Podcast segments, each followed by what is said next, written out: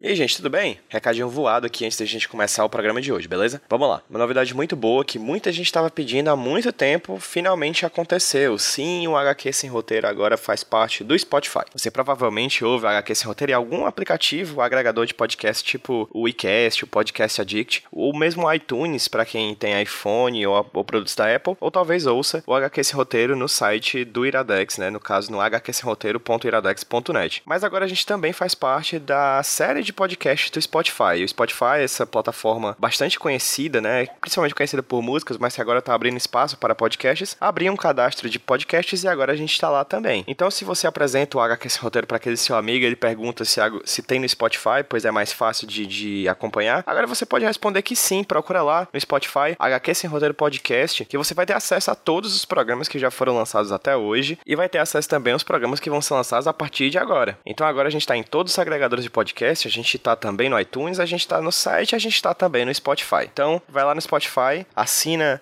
o nosso feed e receba toda segunda-feira um HQ sem roteiro novinho em folha. E de 15 em 15 dias eu me indico um quadrinho. E de vez em quando um HQ sem roteiro extra. Assim, todo o conteúdo que a gente faz é pensado para você e agora, mais do que nunca, para ainda mais gente. É isso, gente. Fique agora com o programa dessa semana.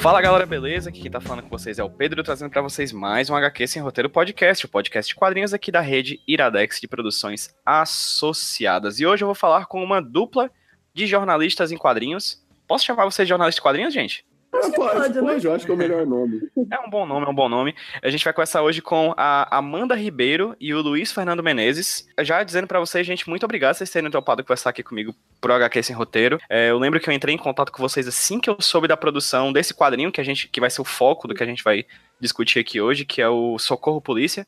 É, assim que eu soube que esse quadrinho existia, que eu vi na timeline, eu já vi que o Rafael tinha divulgado e tinha o nomezinho de vocês no Facebook, fui automaticamente adicionar vocês, porque eu realmente achei um trabalho, uma proposta muito interessante e agradeço de, desde já vocês terem topado conversar aqui comigo pro podcast. Então, e aí eu pedi para, por favor, vocês se apresentarem. Amanda, quem é você? Olha, vamos fazer uma, uma apresentação rápida. Meu nome é Amanda, tenho 22 anos, sou jornalista, Uh, atualmente trabalho na Folha, no Núcleo de Cultura. A gente produziu o quadrinho durante o nosso. ainda durante a nossa graduação. Eu e o Luiz éramos colegas de, de faculdade, namorados também, enfim, deixa ele se apresentar também. É, e eu sou o Luiz Fernando Menezes, eu trabalho no Aos Fatos também, sou jornalista.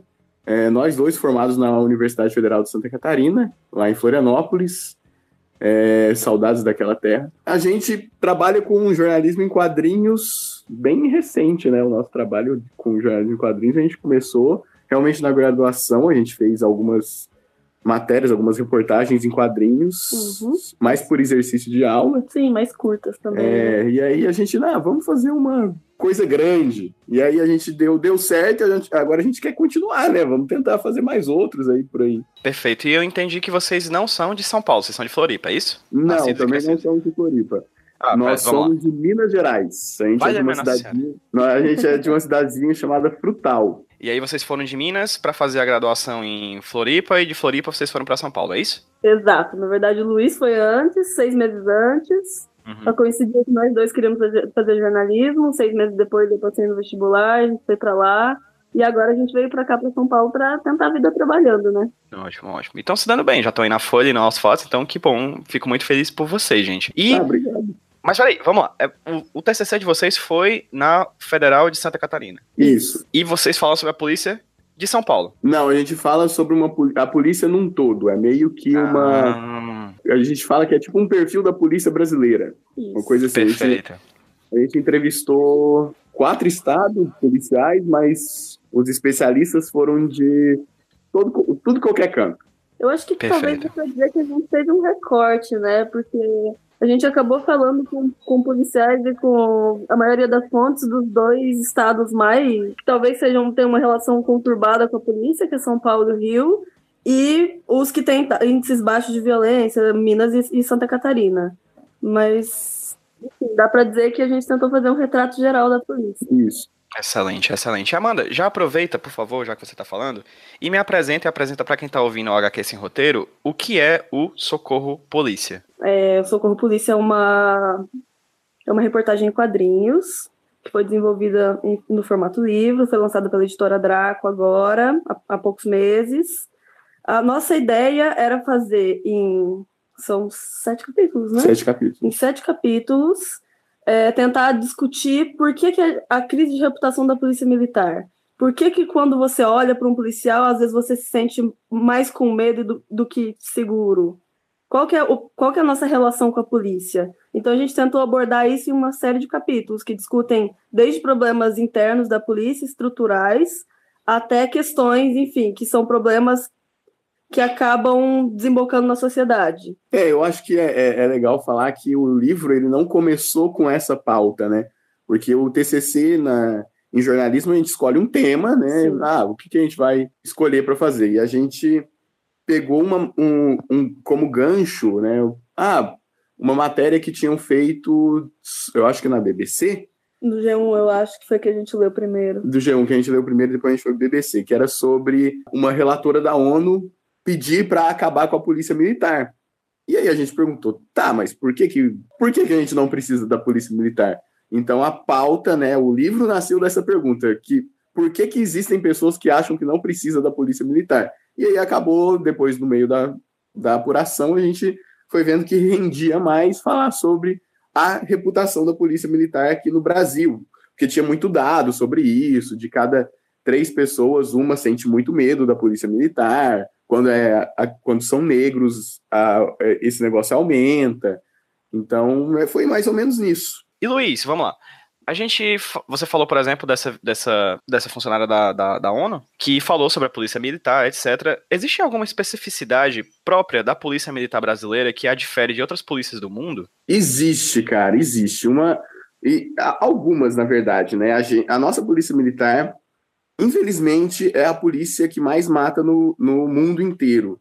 Ela tem índices de mortalidade tanto de vítimas quanto vítimas civis quanto policiais. Ou seja, a gente tem a polícia militar que mais mata e a polícia militar que mais morre. Isso pode, isso no livro a gente explica várias coisas que tipo tem várias vários porquês. Não é só porque a polícia é violenta, não é simples assim a questão. Mas tem algumas especificidades técnicas. Por exemplo, a nossa polícia, eu acho que ela é, é, é, é a única das três, só, só a gente mais dois no mundo que tem ciclo, ciclo incompleto, né? É, agora eu não sei o número certinho, mas, mas a nossa é uma das únicas polícias do mundo que tem ciclo de trabalho incompleto. Que a polícia militar faz um trabalho diferente da polícia civil. Geralmente, no mundo inteiro, os, a polícia faz todo o trabalho. Ela faz a, é, ela investiga, ela prende, ela faz os. os como, como que é as palavras certas?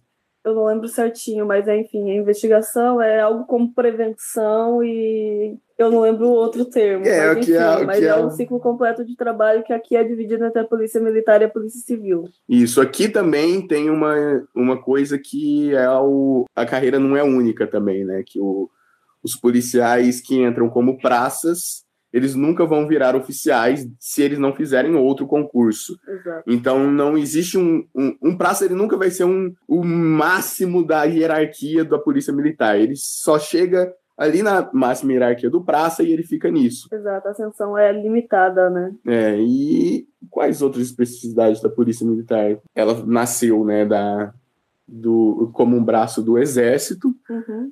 Uh, então, eu não eu, eu acho que outras polícias chegaram a nascer do exército também. É, isso não, não sei se é uma especificidade, mas eu acho que seria mais isso, né? Uhum. Os números altos de mortalidade, tanto dos policiais quanto dos civis, causados por intervenção policial, e essa questão da, da carreira única e do ciclo incompleto. É, eu acho que é mais ou menos isso. Pois, Amanda, aproveita que vocês falaram isso, da que não é especificidade da polícia militar, essas questões sobre ser um braço do exército, etc. E me explica, por favor, assim, do, da forma que você puder, é, o que é a polícia militar no Brasil? Então, a polícia militar ela é uma, ela é uma instituição de segurança pública que tem como responsabilidade algo como a ronda ostensiva para prevenção do crime, e eles são os responsáveis por tentar coibir o crime. Será que isso é um bom termo? É bom, é bom. Coibir o crime é bom. Sim, é eles, uma tentativa de coibir o crime. Então, o que, que acontece? Enquanto a polícia civil investiga, a polícia militar é a que basicamente está no confronto na maior parte das vezes. Então é a que prende em flagrante. É a que a, a gente fala que bota a mão na massa, é, né? Ela, exato. O, ela que vai realmente ter essa esse confronto, né, com, com o crime, com essas... Pelo menos o confronto direto, né? Não dá para dizer que a Polícia Civil não, também claro, não confronta, claro. mas é que tem mais, é que tá ali na linha de frente é o policial militar. O que, que é a Polícia Militar no Brasil? Vamos ver. Ah, ela é uma polícia, ela é a polícia militarizada, né, no caso, então ela tem, ela tem uma hierarquia militarizada, ela, ela também tem uma, uma, um certo treinamento militarizado também, na França também tem uma polícia parecida, que é uma polícia que meio que não tem direito trabalhista. Não é, não é assim o termo certo, mas eles não podem ter greve. É, eles, é, eu acho que está até na Constituição, né? Que eles não podem como ter se greve. fosse um serviço essencial, não é isso?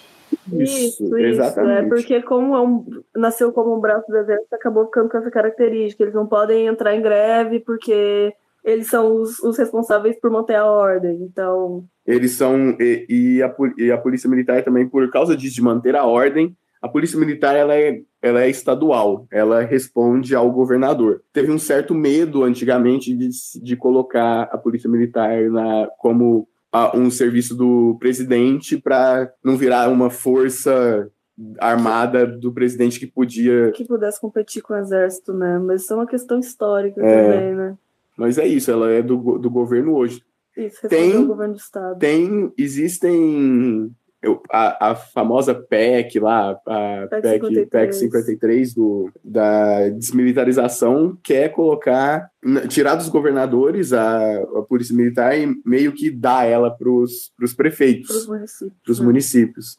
Mas, é, a polícia militar é isso, ela é governamental, ela é do governo, é militarizada, por isso militar, e ela tem essa coisa de ser mais ostensiva mesmo. Ela não faz investigação. Quem faz investigação é a Polícia Civil. E no caso, essa questão ostensiva da polícia, ou seja, que é a que está na rua, é a que está dando a cara à tapa, ela traz outras questões também unidas à, à questão da justiça no Brasil. Né? Uhum. A gente tem, por exemplo, a Polícia Civil, que é a que investiga. Uma coisa que eu sempre ouço é assim: pode ser senso como o meu, e espero que vocês respondam quanto a isso, caso sim ou caso não é que uhum. a gente tem muito investimento na polícia militar, é uma, é uma instituição que recebe muita grana estadual, estatal, e a polícia civil nem tanto. E mesmo assim a gente tem um, uma violência que é imparável, que não é, tipo, surte um efeito, claro, sempre surte efeito, mas a violência, como vocês falaram, é a polícia que mais mata e a que mais morre. Quanto a essa questão do, do, do, do investimento estatal, assim, aonde se encontra a polícia militar hoje em dia no Brasil? Olha, eu acho que inclusive a gente chega a abordar isso no capítulo no capítulo 2, é, que a gente fala sobre a estrutura. Isso. Apesar de, de enfim, de, de rolar um investimento, a polícia militar ainda é muito defasada, nessa, tem muitos problemas nessa questão de estrutura. Não só de estrutura também, até a estrutura policial mesmo, de pessoal mesmo também. Eles têm. A polícia militar não tem policial suficiente, os policiais não recebem o suficiente, principalmente os, os praças. Sim, Se bem que falar disso preço suficiente para um policial é meio estranho também, né? Você colocar sua vida em jogo, né? É, o quanto vale, né, colocar sua vida em jogo. Mas você estava falando dos. Ah, da questão de, de trabalho, enfim, eles reclamam que as armas não funcionam muito bem, que muitas das armas porque as armas são, são armas nacionais, né? É, agora estão tendo eh, algumas polícias militares, eu acho que aqui em São Paulo. Que estão conseguindo já, importar. Já conseguiram importar, mas meio que eles usam as nacionais, e as nacionais têm vários problemas, já tem. tem Se você procurar na internet, tem várias matérias sobre essa questão. Eu acho que é da Taurus, né? Que, sim, é, que é a empresa. Policiais que morreram porque a arma deu errado. A arma é... deu problema, às vezes, enfim, ela não, não atira no momento que precisa. Muitos coletes vêm com problema, não vem do tamanho certo. É, alguns lugares, enfim, não tem tinta na impressora. Então, acho que em questão de investimento, acho que falha também, tanto no, nas duas polícias, eu acho. Né? Entendemos que realmente ela recebe uma grana, Sim. Não sabemos, não, não chegamos a ver se essa questão de desvio de verba, é, que provavelmente é, pode ter. Isso é uma outra questão. Corrupção, que tem em todo lugar. Então, talvez seja algum problema da Polícia Militar também. Mas isso a gente não chegou a abordar, né? Até porque seria, eu acho que viraria o outro braço da matéria, né? Que ficaria muito. até um pouco mais distante do que a gente estava querendo falar. É, porque a nossa era. A, a, ideia mesmo era a reputação para as pessoas, né? E a, não abordar a polícia militar. Como a, é a polícia militar para as pessoas que não são policiais. E também porque a gente começou do nada, né? A gente não sabia nada da polícia militar Exato. antes de começar, que é.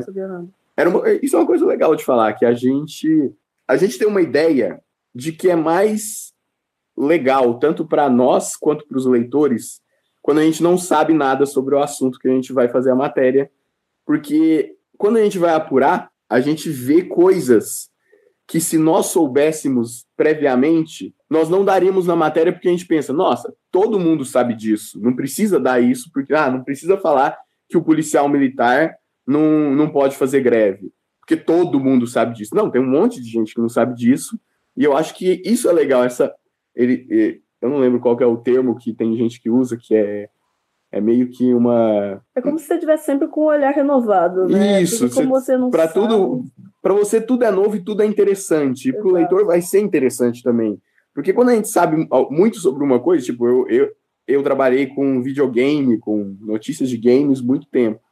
E quando eu vou fazer uma matéria de videogame, se uma pessoa que não joga videogame muito, ela não vai entender minha matéria completamente, porque eu esqueço, eu simplesmente esqueço que as pessoas não sabem o que, que é tal coisa, qual o que, que é tal verbo que a gente usa, o que, que é tal jogo. E, e o mesmo vale para qualquer coisa. então, é, vale para qualquer assunto. Né? Então, desde o começo, a gente queria fazer alguma coisa que a gente não soubesse praticamente nada para a gente sair procurando. Então a gente trabalhou, a gente apurou um ano, um ano para fazer isso. Lemos muita coisa, muita coisa, entrevistamos muita gente.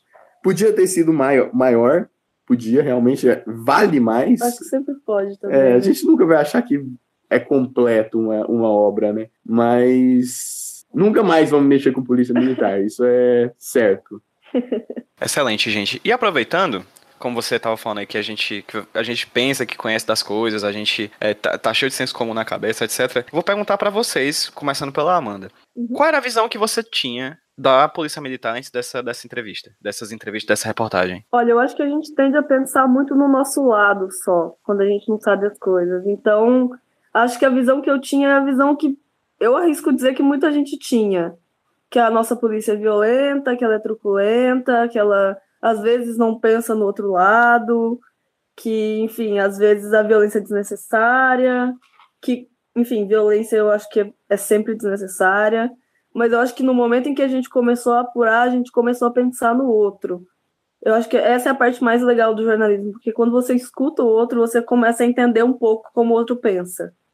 Então a gente viu que não era só isso, ok, a polícia era violenta, mas está enraizado no treinamento, está enraizado em uma série de questões históricas que a gente não parava para pensar porque não sabia. É, no, no, a gente começa a reportagem falando isso, que quando a gente começou a apurar, a nossa ideia era, cara, por que, que a gente ainda deixa esses caras com arma matando todo mundo? Tipo, é, era uma visão muito, muito simplista, Sim, muito rasa, né? rasa e extremamente desinformada, assim. Então, quando a gente começou a apurar, quando a gente fez a matéria, conversou com policiais, e eles explicaram lá dele, você começa a ver, assim, o, o, eu acho que, por mais que o sétimo capítulo, que é o último, eu realmente tenha desenhado pouco, eu acho que meu desenho ficou fraco naquele capítulo, eu acho que é um capítulo muito importante porque ele coloca, coloca a ideia de que a violência não é a culpa da polícia, a violência é a culpa da sociedade num todo. A, nós somos uma sociedade violenta. Nós achamos que a violência pode resolver questões que não resolvem. Então, a gente tem índices muito altos de violência doméstica, nós temos índices muito altos de violência mesmo, a briga e assassinato e assassinato tanto de arma, arma branca quanto arma de fogo. Você vê assim, a gente entrevistou uma psicóloga que falou, cara, a gente bate nas crianças para resolver um problema de que a criança está fazendo alguma coisa errada, vamos bater para ela parar de fazer isso. A, a, gente tem uma cultura da violência. É, um, é uma certa, é, é um termo muito amplo, mas eu acho que certo. Acho, é, acho que dá para dizer. A sociedade, o policial não, não fica violento no momento em que ele entra na corporação. A nossa sociedade é violenta e cria pessoas com potencial para violência, eu acho, né? Isso. E esse potencial ele acaba aflorando, enfim, por, por conta de uma polícia tem. É, mas é bom lembrar que também essa ideia de que a polícia é violenta também é bem bem maniqueísta no sentido de Cara, existem policiais muito bons, existem muitos policiais muito bons que fazem coisas muito legais, que trabalham junto com a comunidade, que vão e ajudam mesmo a comunidade, não são nem um pouco violentos, não querem ser violentos. Mas a gente tem essa ideia, porque a ideia que a gente tinha no começo é uma ideia que muita gente tem, porque a mídia também ajuda nisso, né? Porque a nossa profissão, ela tem uma especificidade que é a gente tem critérios de noticiabilidade para dar uma matéria. Então, uma matéria, ela só é noticiosa se ela atinge, ela atinge um desses critérios. E na polícia militar, nas matérias de polícia militar, né, você, de polícia em geral, não só militar, uhum. a, o, o, critério de noticiabilidade é a morte, de certa forma. Então, quando uma, um policial não mata alguém, não é notícia. É. Quando o policial mata alguém, é notícia. Quando um policial não morre, não é notícia. Quando um policial morre, é notícia. É uma lógica simples. Então, a gente só lê coisas sobre morte. A gente não lê coisas legais. Claro que existem matérias na a Ponte Jornalismo faz. Você vê matérias geralmente de educação sobre polícia que movimentos policiais ah, que fizeram uma é, biblioteca na favela, que ajudaram a comunidade a tentar tirar as drogas dos jovens. Isso a gente chega a ver, mas é muito pouco e geralmente não é na mídia grande, né? Mais em mídias especializadas. É uma a nossa visão é uma visão de quem só lê jornal noticioso e não lê mídia especializada, não procura ler livros especializados sobre isso. E não tem contato também com a realidade, é. com a realidade deles, né? Eu acho que é uma questão também. Perfeito, gente. E o Luiz chegou a pontuar aí que vocês entrevistaram uma psicóloga. Como é uhum. é que foi o processo para encontrar e o processo de entrevista dos personagens que vocês trouxeram pro, pro quadrinho? Olha, a gente começou. Essa questão de achar fonte, a gente. É, é que depois que a gente termina, a gente nunca sabe como é que a gente encontrou a fonte, né? É. Mas eu acho que assim, a gente começou a ler muito, muita matéria e muito artigo, e a gente foi a, começou a partir disso. Ah, quem são essas pessoas que estão escrevendo esses artigos? A gente encontrou um núcleo, era da UERJ, um núcleo de, da Daisy que ajudava. Acho que é da UERJ, isso. Que, enfim, ajudava. Era um núcleo que ajudava a saúde mental dos policiais, isso, né? Um grupo de psicólogas e policiais que procuravam ajudar na, na saúde mental de policiais, defendem que policiais que tiveram um estresse muito grande ou vivenciaram uma coisa muito violenta tenham oportunidade de ter esse acompanhamento psicológico. Sim, mas enfim, a gente foi procurando em artigos, a gente foi vendo quem eram aquelas pessoas que estavam escrevendo aqueles artigos. E é sempre assim, uma fonte sempre leva a outra. Então você acaba conversando com uma pessoa, ela cita outra, e daí ela cita outra. E, enfim, a gente procurou os, procurou os pesquisadores, a gente procurou os especialistas em segurança pública e um foi levando ao outro. Agora, sobre essa questão de, de psicólogo, a gente conversou com um ou dois, né? Até para fazer para construir esse último capítulo sobre sobre cultura da violência. E eu acho que como é que foi essa pesquisa? Eu não me lembro, na Não, é verdade. é assim, a gente se a gente for separar bem, a gente teve um momento de pré-apuração em que a gente leu, leu, leu, leu, leu, não fez nenhuma entrevista, a gente só leu. Sim, foi daí leu, que a gente... e reuniu os nomes que a gente que a gente colocou. Aí a gente contatou todo mundo. Sim.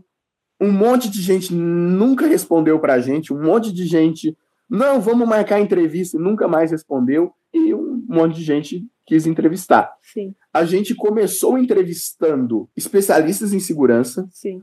Depois a gente foi para os policiais. Depois que a gente entrevistou os policiais. Ah, é, é, importante falar que a gente tinha uma, uma lista de perguntas né, que a gente tinha feito uhum. anteriormente, mas ela. Eu acho que na segunda entrevista ela não era mais. É Acho que essa lista a gente usou mais para enviar para os policiais de outros estados, né? Porque os policiais de Santa Catarina a gente tentou fazer todos ao vivo, né? Até para poder conhecer a instalação e tal. E a gente sempre tentava ligar também. A gente né? sempre tentava ligar, mas alguns que eram mais inacessíveis, a gente acabou mandando essa, essa lista de perguntas que a gente tinha feito. E aí, baseando-se na resposta deles, por exemplo, ah, um policial reclamou, cara, a gente não tem nenhuma nenhum apoio psicológico. Existe até psicólogo na Polícia Militar, mas deve ser o quê? Um para cada 3 mil policiais. Ele soltou um número assim. A gente, tá, vamos ver quanto que é. Vamos entrevistar um, um psicólogo sobre isso. Um policial falou sobre, segura, sobre cultura da violência. Não, vamos entrevistar um psicólogo sobre cultura da violência. Sim, era uma coisa que era muito repetida pelos, pelos especialistas, né? Essa questão da cultura da violência. Então a gente. Então teve isso. A gente teve a pré-apuração, entrevista com os especialistas, a entrevista com os policiais e, de, e vendo as respostas deles, depois Sim. de decupar, a gente não, a gente precisa entrevistar um psicólogo agora, a gente precisa entrevistar a tal pessoa. Então foi mais ou menos assim. É, a gente sempre acha as brechas na apuração ouvindo o que as pessoas disseram, né? Uhum. Então foi um foi levando ao outro. E como é que no final ficou a organização dos capítulos da obra? Vocês disseram que eram sete, né? Isso cada um tem uma especificidade, uma diferença. Como é que vocês montaram no final das contas? Porque assim, imagino que vocês devam ter pegado uma cacetada de informação, um monte. Sim. Como é que foi decupar isso na obra? E eu, só uma dúvida antes dessa outra dúvida. Quem, alguém roteirizou e alguém desenhou? A gente roteirizou juntos, o Luiz desenhou ah. e eu fiz a colorização. A colorização não, não foi pro trabalho é. final, final, agora né? ele é preto e branco. É. Sim. Mas, mas ainda mas ficou mais bonito em preto e branco ah, e não tira, não tira o, o mérito da Amanda. Ótimo, perfeitamente. Depois a gente fala um pouquinho mais sobre como é que foi transformar isso em imagem. Deixa para depois. Mas primeiro, como é que foi organizar essa linha do tempo, essa timeline de página após página, dessa ruma de informação, desse monte de informação que vocês coletaram? Olha, foi insano. A gente decupou tudo a gente colocou tudo num, num documento único e a gente foi pegando cada pedacinho de entrevista e colocando eles juntos, agrupando eles por temática. As temáticas acabaram aparecendo por aí, né? Porque a gente tinha os trechos dos artigos, a gente tinha as respostas dos entrevistados, tudo bem separadinho para a gente acabar não se confundindo, né? É, no total, eu lembro que era 360 páginas de documento. Era. Era um, era um documento gigantesco. Eu, a gente imprimiu esse documento. Sim, em, a gente fez uma apostila. A gente né? fez uma apostila e separamos em dois. E aí eu falei: olha, vamos separar por tema, a gente risca. Ó, risca essa, essa parte aqui fala sobre violência, essa parte aqui fala sobre a vida do policial. Essa parte aqui fala sobre tal coisa. Uhum. E aí a gente separou e fez isso em, eu acho que duas semanas a gente fez essa, é. essa separação. E aí a gente viu que tinha, não era nem sete temas, foram, eu acho que tinha até mais temas do que isso. Só que aí a gente não, também tinha um, um limite, é, né? A gente tinha um tempo hábil de seis meses, né, para conseguir completar. Então. Porque depois de seis meses de apuração, sete meses de apuração pesada, aí a gente tinha que começar a desenhar. A gente apurou durante a um pouco sobre o, um, um pouco mais durante a, o desenho, mas não mudou a estrutura. Aí a gente separou. Não, beleza, vamos fazer em sete capítulos então por temática. Uhum. E um capítulo que é o prólogo, que era só para a gente explicar como é que ia funcionar, até porque não é uma coisa que é muito acho que muito difundida, né, ainda. Então. O jornalismo em quadrinhos ele está nascendo. Não, não, ele nasceu. Nasceu faz tempo, né? Mas ele está crescendo, tá... ele está crescendo, tá, tá, tá virando um menino é bonito. Um, é um bebê só. Né? É. Mas foi assim, a gente, a gente fez o, o prólogo pensando, vamos explicar para a pessoa que está lendo como foi o processo de apuração. Uhum e por que, que a gente escolheu esse tema. E a gente pegava o primeiro, a, a última parte de cada capítulo para puxar o segundo. Então sempre tem um sim, ganchinho. Sim, então o prólogo come, terminava falando que nós temos essa essa, essa ideia bem fixa de que o policial é uma pessoa má, é um cara que só quer bater nas pessoas, ele vai usar da violência para tudo. E aí a gente usou isso no primeiro capítulo como gancho para falar sobre, cara, como é a vida de um policial fora do trabalho. E quais são os problemas que ele enfrenta, acho que principalmente, né? Isso. Quais são os problemas que ele enfrenta, quais são as questões de, ah, eu tenho que deixar farda no trabalho, porque se eu volto de farda para casa, existe a possibilidade de alguém me ver e as pessoas não perdoam, tipo, se alguém vai me assaltar e ver que eu sou policial, geralmente eu sou morto, inclusive isso aconteceu, tem uma notícia recente de um policial que morreu que estava com a. Então, uma matéria da BBC que saiu agora, de policiais que ficaram sequelados e um deles estava com, com a farda no carro. Tem essa notícia mesmo da, do policial que foi, foi vítima de um assalto, eles perceberam que ele era policial e ele levou oito tiros. É, tipo, é bem assim. E sobre esse negócio de estruturação, nós temos uma, uma nhaca, uma, uma, uma certa encheção de saco com o Joey Saco, que né, o, o guru do jornalismo em quadrinhos a gente acha que o estilo dele é um pouco meio egocêntrico, ele sempre se coloca dentro da, da matéria. Entendo que é para fazer a experiência dele diante daquela situação e tal, mas a gente. E, mas por causa da, do sucesso do Joy Sacco, o, o Anhaca é mais por isso. Todo mundo que foi fazer jornalismo em quadrinhos depois foi copiar ele. Sim. Então todo mundo tentava fazer mais ou menos né, aquele estilo jornalismo gonzo, primeira pessoa, é, vamos dar nossa, vamos entrevistar as pessoas e desenhar as, as pessoas entrevistadas, elas falando. E, gente, cara, são quadrinhos, eles podem, eles têm um potencial para muito mais do que desenhar eu mesmo e as pessoas como se fosse um documentário. E aí a gente também tinha essa, esse desafio nosso de cada capítulo a gente vai estruturar de uma maneira diferente. Então, cada capítulo é uma estrutura muito diferente da outra. Então, tem uma só o prólogo que é que é baseado, que é narrado em primeira pessoa, bem bem bem estilo do Joy Sack. Narrado em primeira falando, né? É, o primeiro capítulo é narrado só que na perspectiva de um policial. É, e, são, e é mais ou menos isso, a estrutura mesmo. A gente já quis, desde o começo, estruturar em vários capítulos de estruturas diferentes. Uhum. E aí acabou que deu certo, eu acho. Espero. Beleza, e aí vocês tinham muito texto, muita escrita, muita entrevista, etc. E como é que foi transformar isso em imagem? O Luiz já apontou aí que houve, vocês procuraram desde o começo uma diferenciação do estilo de narrativa visual do Joy Sacco, né? Então, como é que uhum. foi transformar esse monte de palavras que vocês tinham à disposição em texto para formar esses sete capítulos, que por sua vez são 160 páginas. Enfim, como é que foi transformar isso em narrativa visual? Tá, eu vou falar essa porque, né, eu que desenhei. A gente pensou na, nos desenhos, a gente pensou no roteiro juntos, uhum. mas eu que desenhei e tal. Cara, foi difícil. porque é muito o desafio do jornalismo em quadrinhos é você colocar informação no quadrinho. Na imagem, né? Porque também. Se você deixar só para o texto, vai ter muito texto. Sim. E não é legal você ter um quadrinho com muito texto. Então, o que, que a gente fez? Teve. Cada estrutura, cada capítulo demandou uma certa, um certo tipo de pesquisa imagética diferente. Então, tem uma, um, um, uma estrutura que é praticamente copiada daquele Three Fingers, né? Que é o Três Dedos, eu acho que é o quadrinho do que simula um documentário com os personagens de animação. Sim, se baseou fortemente. Fortemente, mas gostei, baseamos, baseamos fortemente.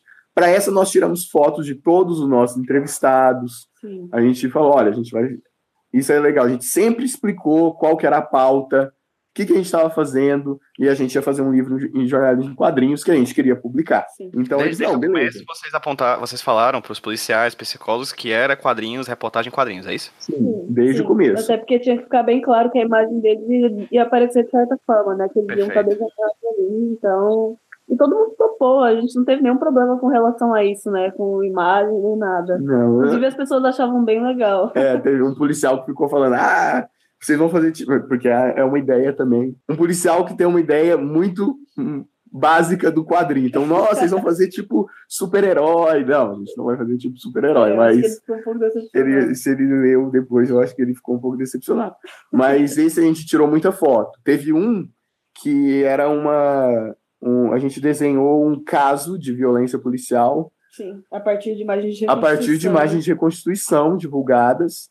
Então a gente pegou as imagens de, de Constituição e falou: não, vamos fazer um quadrinho disso aqui. Então a gente pegou. Quando não tinha a imagem, a gente realmente tinha que imaginar ela e tentar desenhar ela do mesmo jeito. Então, cada estrutura demandou uma coisa certa. A gente usou muita, muita é, metáfora visual, Sim. que é uma coisa que não se usa muito em jornalismo em quadrinhos. A gente queria usar porque pode, se a gente pode usar, por que, que a gente não, usou, não usou? Então... Exato, a ideia era explorar o máximo possível dos recursos do quadrinho, né? Que uhum. são usados em quadrinhos ficcionais até. É o que você falou já, né? Essa coisa de, de querer transformar o quadrinho em documentário não é aproveitar o máximo possível da linguagem. E a nossa ideia era aproveitar o máximo possível da linguagem, até porque era, a ideia era experimentar, né? O capítulo 7, por exemplo, a gente não usou nenhuma imagem, né? Por isso que eu acho que ficou ruim de desenho.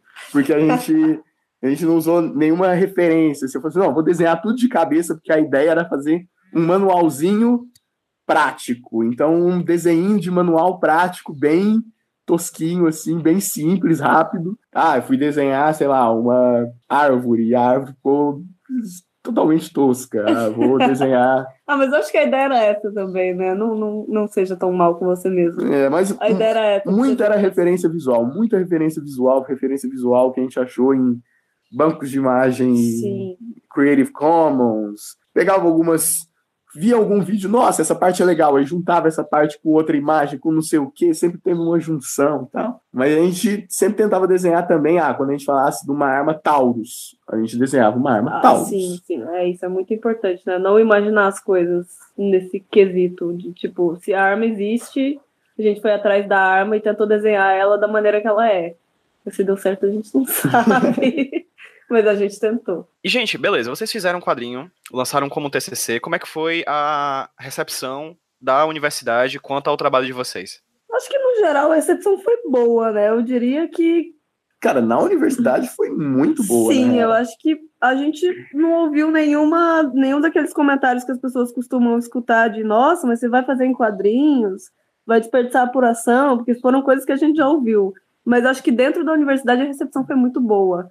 Até porque a gente estudava jornalismo em quadrinhos em uma, em uma disciplina da faculdade, então as pessoas saíam achando incrível aquilo.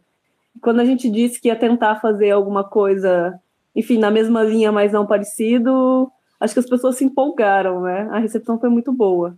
É, nossa, nossa, nossa banca, no caso, foram. A gente chamou Robson Vilauba, para integrar a banca e aí mais outros. Robson já participou aqui, né? Robson já participou de um. Sim, ele, já roteiro. Ele, ele vai lançar um novo quadrinho daqui a pouco Sim. pela Veneta. Sim, Vamos ficar de olho no, no, quadrinho. E aí, no, ele foi a pessoa que mais ajudou assim a gente, sim, sim. porque eu não desenhava quadrinhos fora as reportagens em quadrinhos. A Amanda não fazia nada de quadrinhos também antes de fazer reportagens em quadrinhos. Sim. Nós desenhávamos já, desde criancinhas, uhum. mas nunca chegamos a fazer uma história em quadrinhos mesmo. Ele foi o que mais ajudou, fez mais críticas em relação à técnica mesmo. Olha, gente, vocês não precisam. Falou sobre duplo cinza, não sabia dessa ideia de duplo cinza, que é quando você faz um cinza e quando você faz um rachurado. Escolhe um, um deles, não faz os dois o mesmo, que fica meio tosco assim. Então ele ajudou muito a gente nesse sentido. E igual a Amanda estava falando, por ser uma coisa, por, por a gente já ter estudado na faculdade, então muita, muitas das pessoas se interessaram. Foi meio que um evento a nossa banca, foi numa sala gigante, as pessoas todas foram. E, Romantizou. É, não, mas foi, foi uma, uma, grande banca. Tinha essa coisa de, cara, eles vão fazer uma, um livro reportagem em quadrinhos, que a maioria dos TCCs é um documentário, não desmerecendo, mas claro. as pessoas fazem documentário, fazem livros reportagens normais. Mas se eu não me engano, o nosso era o segundo na história da universidade de em quadrinhos, mas era o primeiro livro reportagem em quadrinhos. O, a outra foi uma reportagem grande só de em forma de revista, se eu não me engano. É, né? eu acho que sim. E aí tinha essa coisa da, do ineditismo, né? Então acho que isso ajudou. Eles gostaram muito também do dessa coisa de, olha, a gente tinha uma visão de passar essa, essa evolução da visão, né? A gente fala durante o quadrinho que a gente teve essa visão e essa visão era completamente errada. E a gente quer ajudar as pessoas que têm essa visão a não ter essa visão e não sair falando coisas muito vagas e extremamente desinformadas né? e rasas por aí. E eles não acharam isso legal. Enfim, eu acho que foi. Acho que foi uma boa recepção no geral. Ótimo, gente. E o lado bom de fazer, o lado ruim de fazer o podcast sem pauta é porque eu esqueci de fazer uma pergunta que eu queria muito fazer para vocês, mas lembrei, então vou fazer. É, vocês estavam falando, por exemplo, que vocês conseguiram entrevistar pessoas que trabalhavam para os, os, dois pontos da, da balança da mais violenta e da menos violenta. No caso, a mais violenta, vocês falaram que é a de São Paulo e a do Rio, não é isso? Uhum. E a polícia verdade, mais violenta. Até uma mais violenta, né? Eu acho que é de. de, de, de não é Sergipe. Eu não lembro. É uma do, do Nordeste, que é bem, bem violenta, só uhum. que ela não, não ajuda muito. Ela não divulga dados, as pessoas não quiseram ser entrevistadas. Eu não lembro qual então, era o país. Não, qual era o estado. Qual era, qual era o estado? Então eu não lembro, mas tem uma que é mais violenta. Mas o do Rio de Janeiro tem essa questão de ser mais media, mediatizada. Existe esse verbo? Não, não sei. sei. mas enfim, Medializada. Aparece muito na mídia. Isso, aparece muito na mídia. E a gente queria entrevistar um, uma das mais. A, a menor é de Minas Gerais, é a menos violenta, é considerada uma a polícia menos violenta do Pelo Brasil. menos na época que a gente tinha começou a fazer a pesquisa, né? Não, não dá para saber também como estão os É, dados agora. É verdade. Perfeito. E aí, no caso, vocês conseguiram de- de- detectar o que estruturalmente leva uma a ser mais violento e leva a outra a ser menos? Eu gosto de falar que eu não detectei nada. Eu não. A gente não tem essa ideia de, nossa, nós descobri. Não era uma investigação, né? Era mais um dossiê, uma coisa de, olha, vamos tentar entender isso aqui. Uhum. Então, eu, a gente tem, a gente colocou vários pontos, mas eu não tenho ninguém de nós dois, nem, eu acho que ninguém, na verdade, tem É. essa, esse, como que fala? Essa resposta.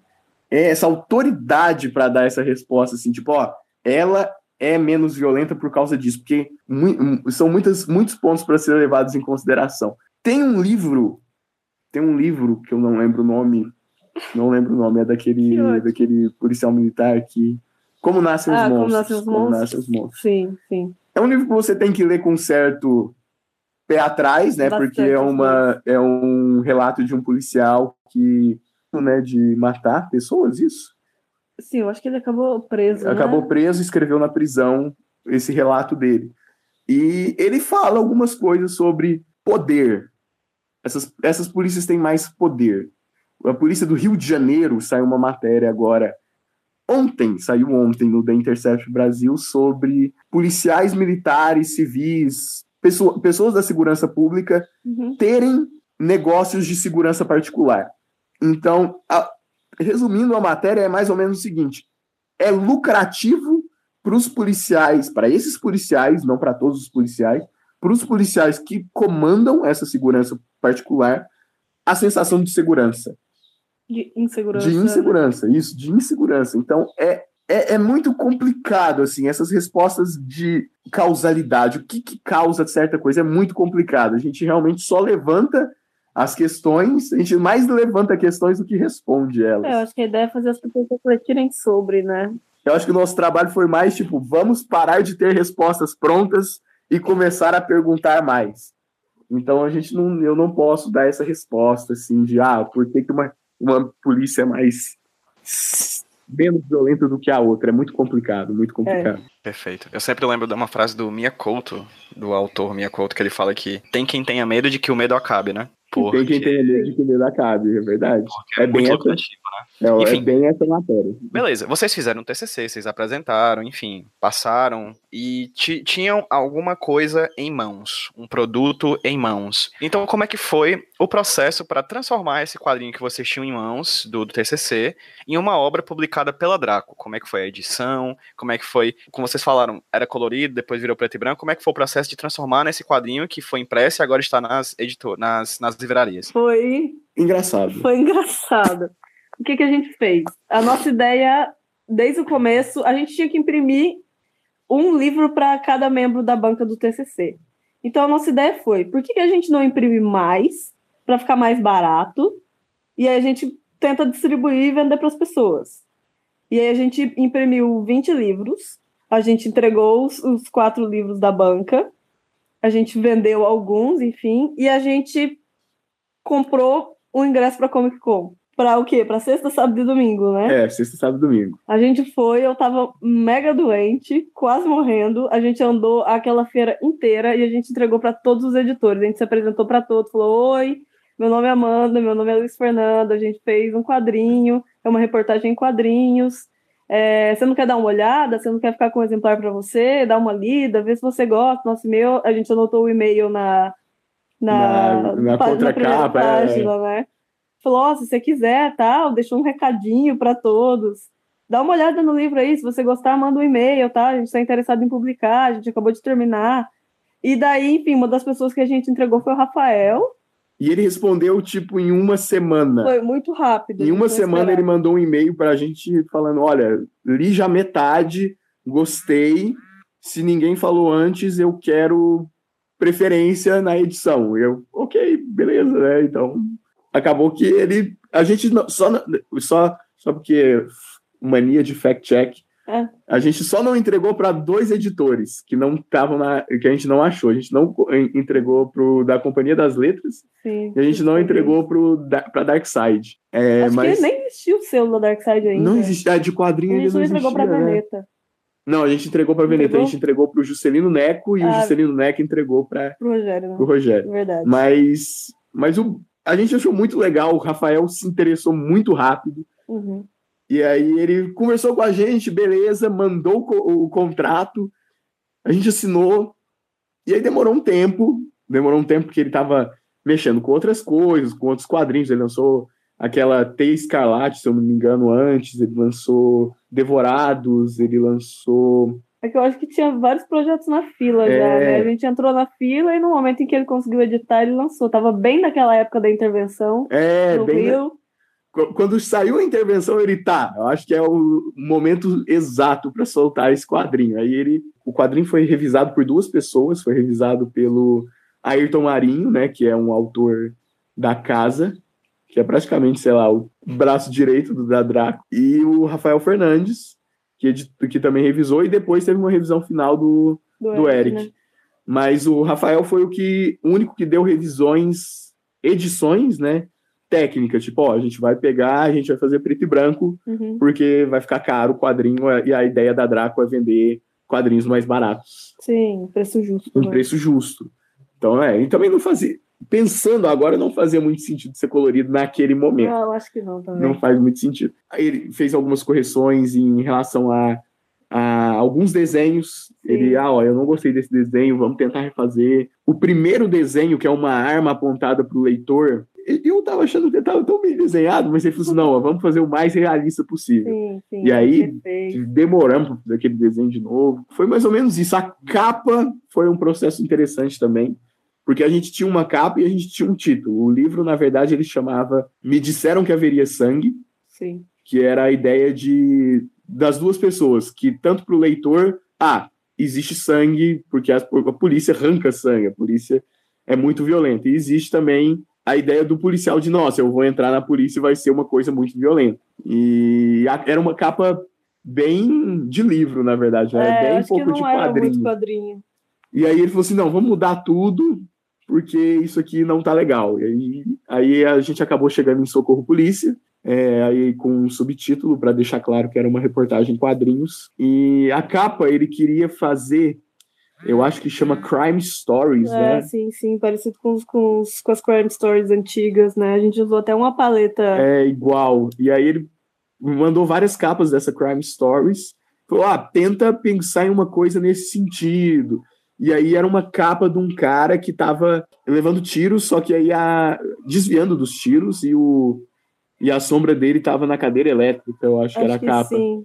E aí ele falou, vamos pensar nessa coisa, da sombra ser diferente do, do, do que está na imagem. A gente pensou, a gente chegou em quatro capas, Sim. que depois viraram duas, e que acabou virando a contracapa e a capa. É, mas foi mais ou menos isso, foi bem carudo. A gente é. chegou com 10 livros embaixo do braço na Comic Con e entregou para todo mundo. Quem a gente encontrou, né? Quem a gente encontrou.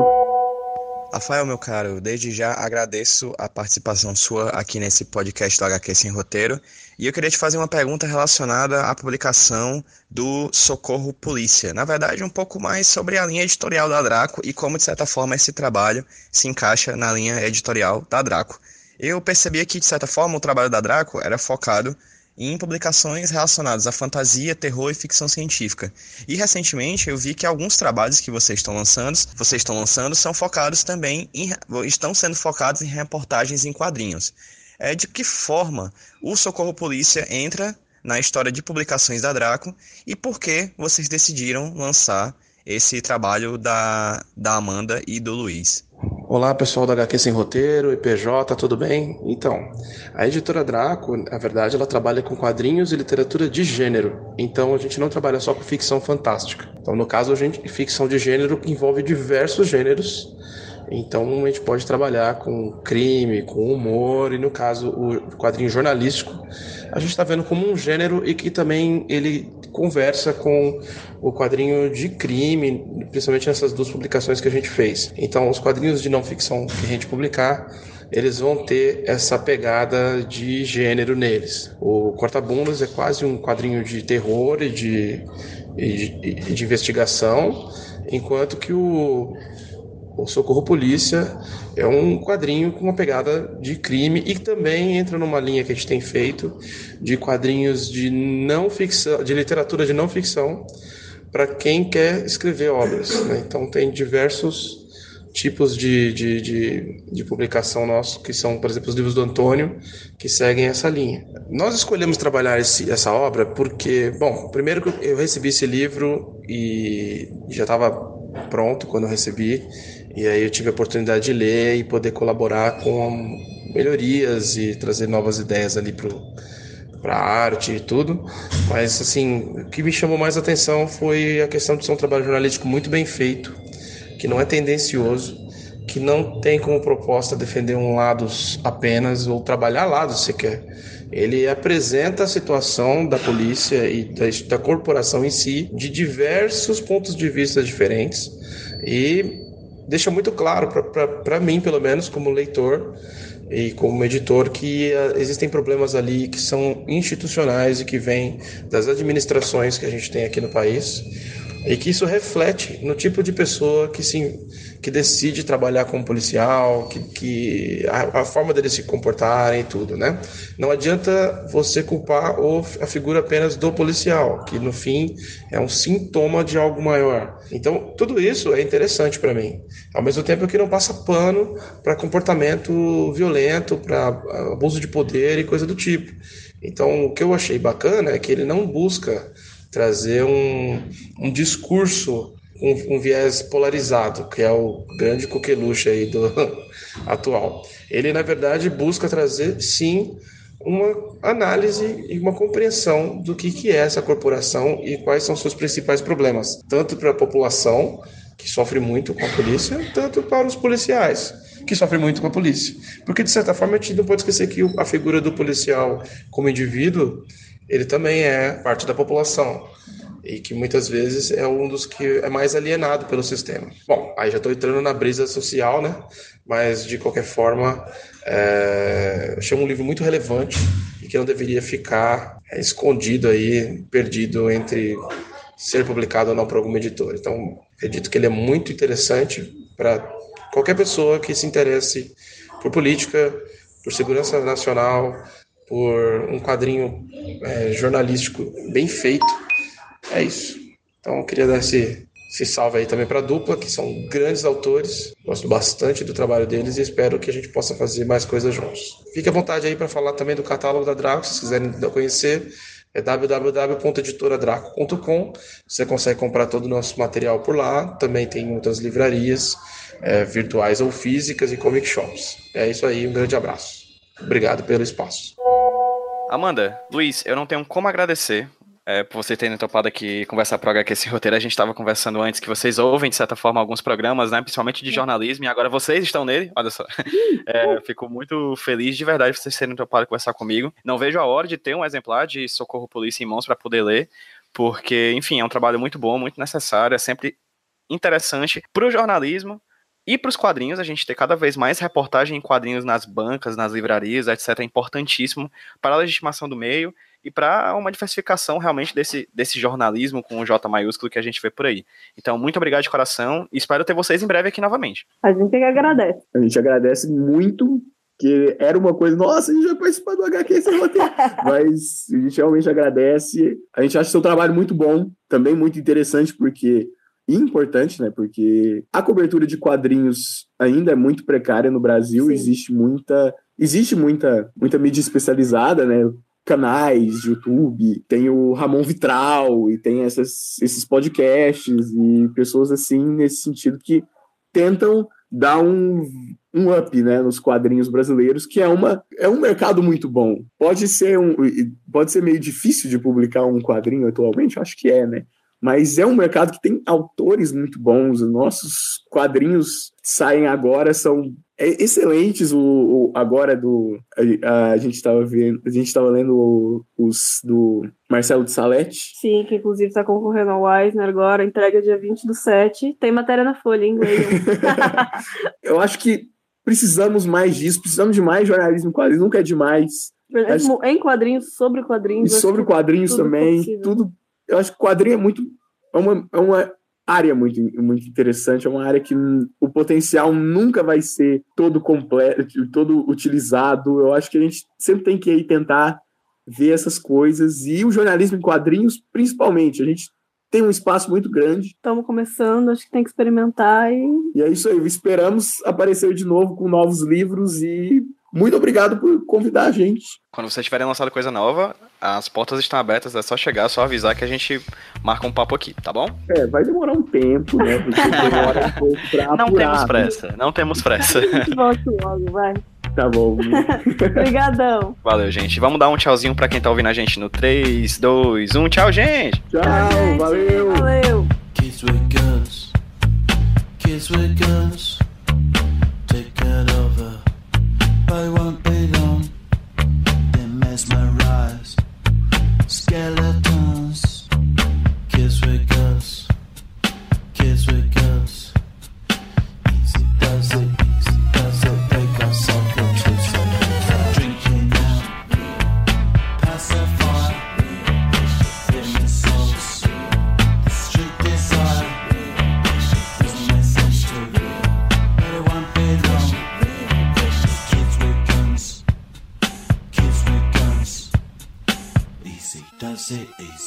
It. They got something to say. Now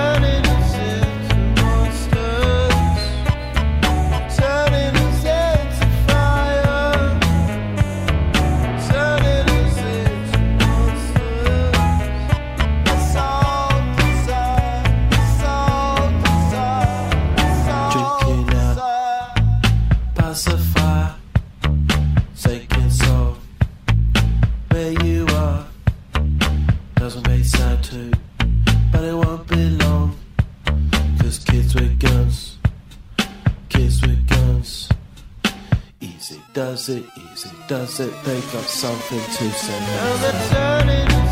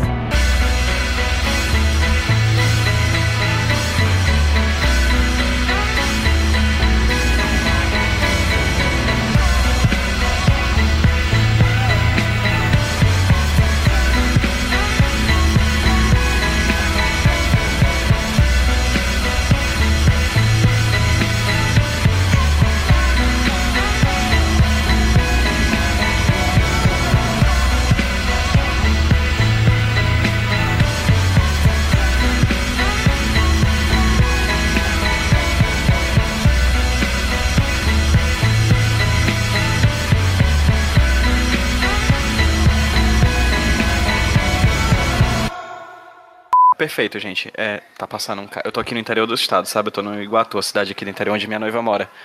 Ah. Aí sempre tem aqueles carros de som assim, ah, promoção, não sei o que, não sei o que. Cara, Tem que interior é a melhor coisa que tem, cara. É bom demais, cara. Eu adoro isso aqui. Cara, de verdade. eu- Eu, eu- a gente morava em Frutal. Frutalzão é bom, cara. Frutalzão é, É bom. carro de queijo, é carro de ovo, carro de não sei o quê. É bom demais, cara. Sim, pois, voltando, passou o carro. Depois eu vou ver o que é que é essa promoção aí que ele tá. Enfim. É, vamos lá.